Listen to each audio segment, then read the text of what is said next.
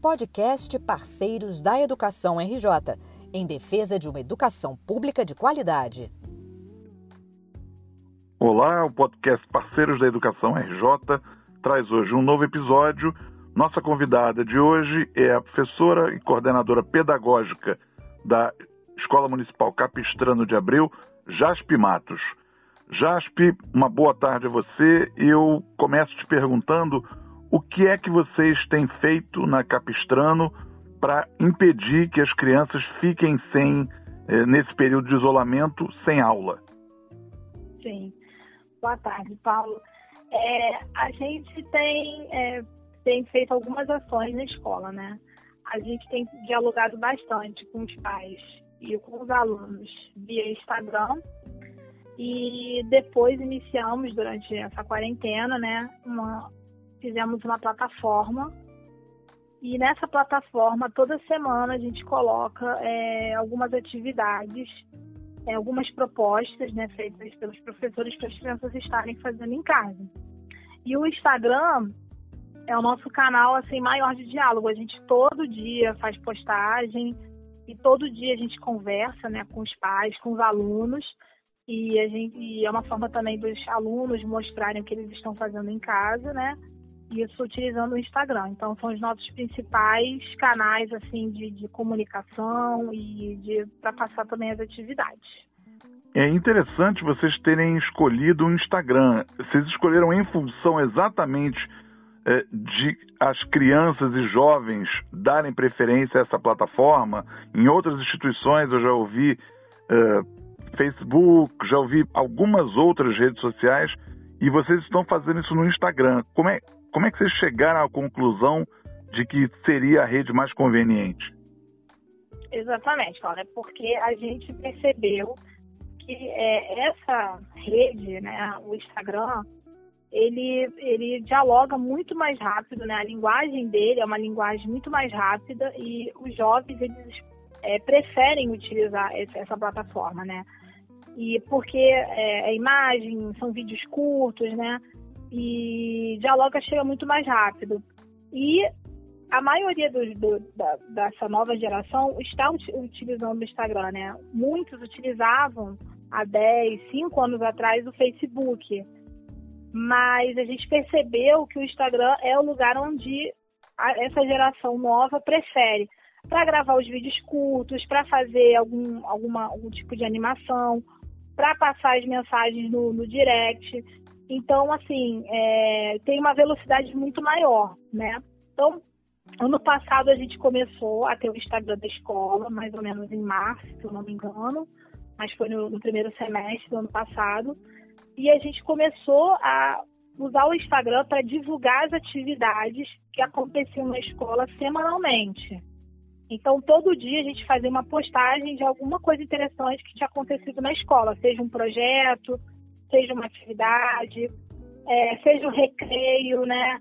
Alguma coisa que estava acontecendo na escola. E virou um canal em que a gente mostrava para os pais também desses alunos, muitos têm Instagram também, o que estava acontecendo na escola do, dos seus filhos. Então, é, a gente já vinha tendo esse diálogo antes de acontecer né, a quarentena, desde o ano passado. A gente só foi estreitando cada vez mais.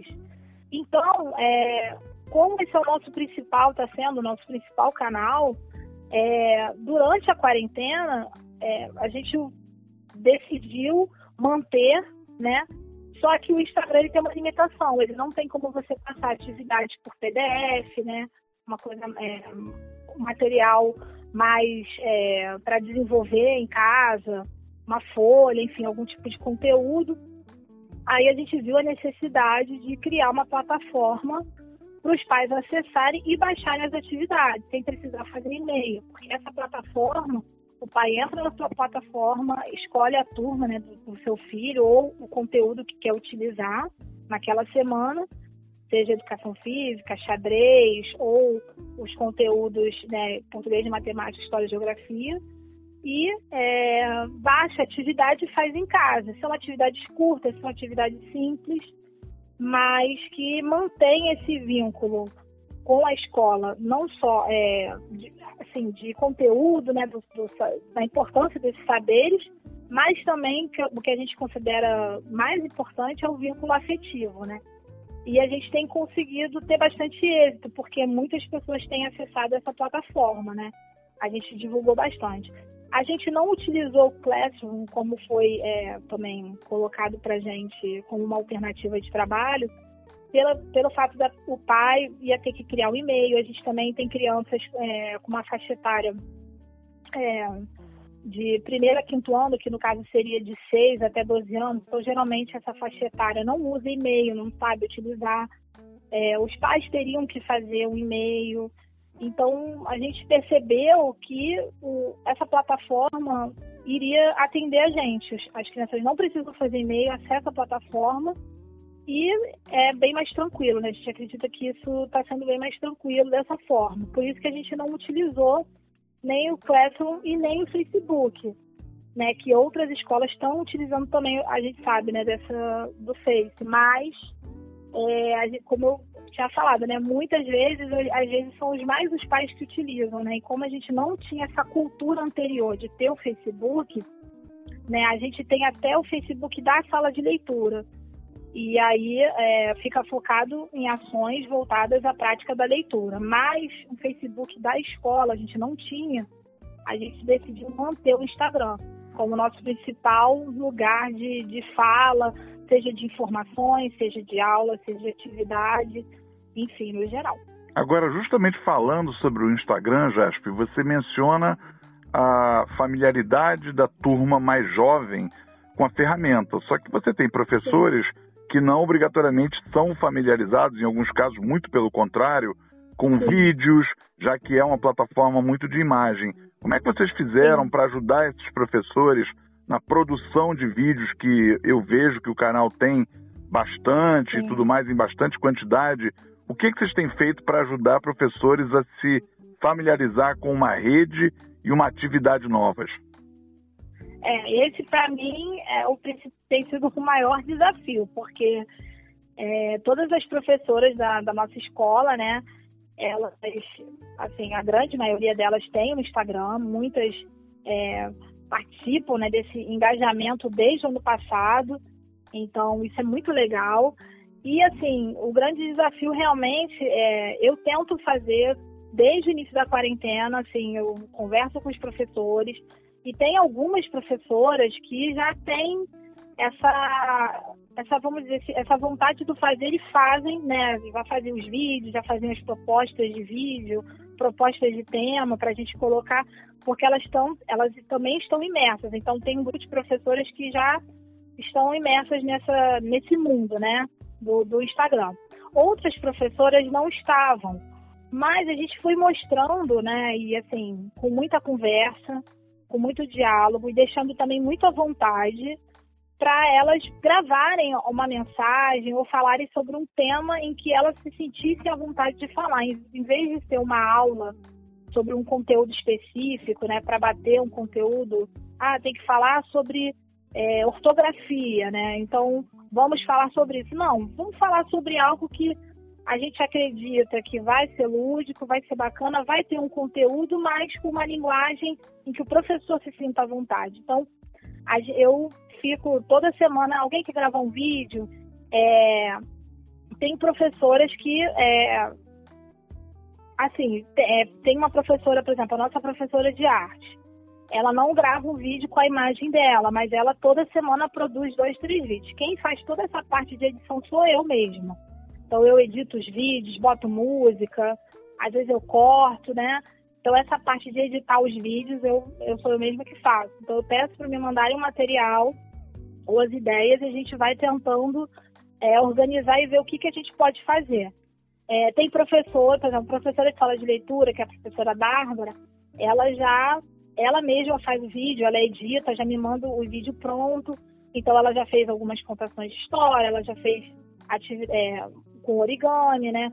Hoje, por exemplo, a gente postou o vídeo sobre respiração da professora de educação física. Então, assim, no início, alguns professores realmente não se sentiam à vontade de participar. Mas eu acho que, assim, como todo movimento, né?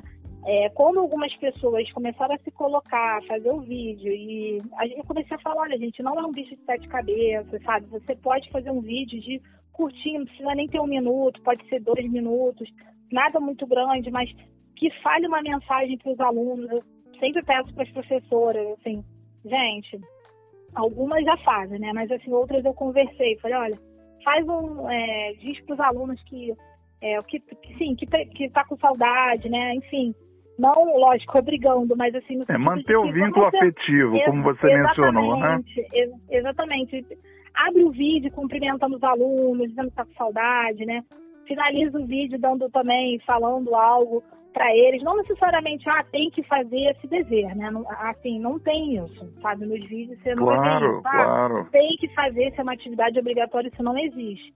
Então, é um assim, momento é diferente para todos nós, né? É um momento muito é um momento inédito e, e, muito desafiador. Eu queria encerrar Exatamente. com você, já perguntando o seguinte: você acha que esse, se nós pudermos chamar esse ensino híbrido veio para ficar? Sim. Você acha que acabada a pandemia, é, encerrado o isolamento, nós conseguiremos ter uh, tanto espaço formal da sala de aula como outros espaços para promover a educação?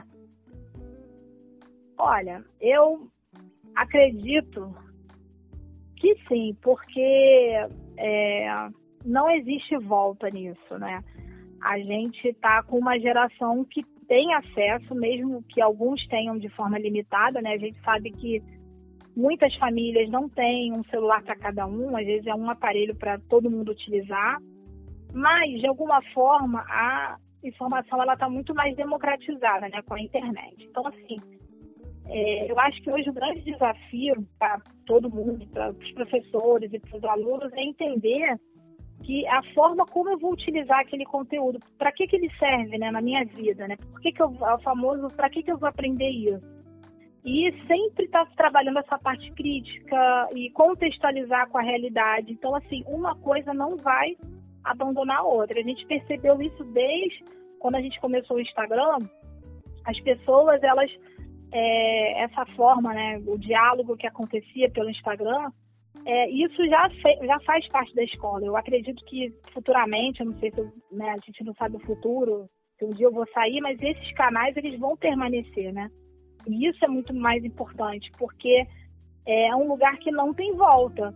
É um lugar que foi discutido, em que é importante para todo mundo o aluno, ele, às vezes, eles, eles vêm sim com conteúdo, eles sabem as coisas, mas eles não ainda não têm essa maturidade, eles não ganharam essa maturidade. Então, eles às vezes não entendem para que, que serve aquilo.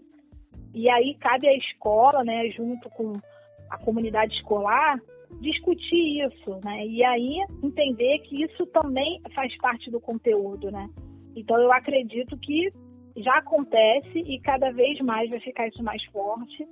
É, as crianças elas vão, vão continuar vindo, né, sabendo, e isso é muito legal, isso é muito importante, porque na verdade isso já acontecia antes, mas na escola tradicional, né, na, na escola conservadora, a, a, criança não era tão ouvida, né, como hoje em dia. A gente valoriza muito o ouvir a criança, né?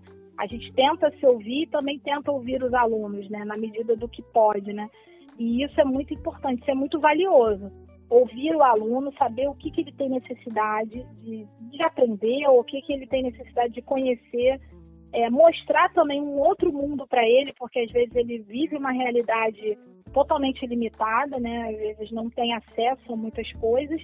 E a internet, né, vem trazendo, vem fazendo esse papel, que é muito importante, de mostrar as outras possibilidades que esse aluno tem. Eu acredito muito no professor como mediador desse processo e, é, e o professor também como o, o, cara, a pessoa que vai desafiar esse aluno nesse processo, né? E para tudo começar a ter um, um, certo sentido. E aí a gente vai construindo a educação, vai transformando né, esse espaço, todo mundo junto, né? Não só é, eu vejo que hoje assim é muito importante para mim está muito claro a participação da família. Né? Os pais eles vêm, eles dialogam, eles estão discutindo o conteúdo com a gente, né? Porque às vezes surge dúvida, isso é normal. A gente está discutindo é, algumas questões que estão acontecendo hoje em dia e a família vem perguntando junto, porque na época deles essa discussão às vezes não existia, não tinha espaço na escola para isso, e a internet vem com as notícias, e eles, olha, professor, eu ouvi isso na internet, aí traz os sites, aí os alunos vêm com questionamento, e isso é muito legal. E aí cabe a gente receber tudo isso, né, o professor, e vamos, vamos tentar discutir e vamos tentar pensar nisso e isso também faz parte do, do processo de aprendizagem. Com certeza. Com, respondeu certo, né? maravilhosamente. Eu lhe agradeço por todos os seus esclarecimentos, professora Jaspe Matos, coordenadora pedagógica da Escola Municipal Capistrano de Abreu. Muito obrigado por Muito participar do nosso podcast. Tá certo. Muito obrigado também. Agradeço a todos aí, também da parceiros, a você. Fiquei muito à vontade aí de falar. tá bom?